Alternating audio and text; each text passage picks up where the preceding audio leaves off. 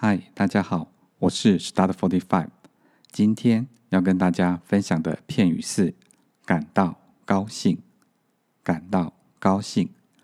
Today I'm going to share with you the phrase is on cloud nine, O N C L O U D N I N E, on cloud nine. Okay, let's get started. He was on cloud nine that he got 100 points in his school exam.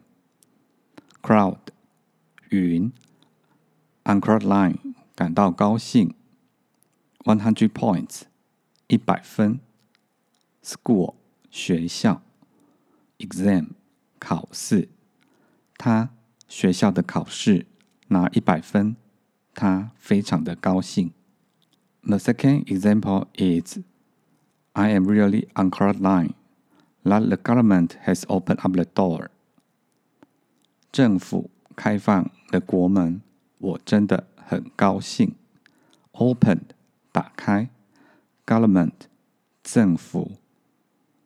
Okay, the final example is Peter was on cloud line when he heard the good news.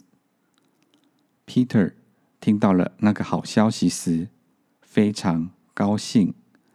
Heard 听到，good news 好消息。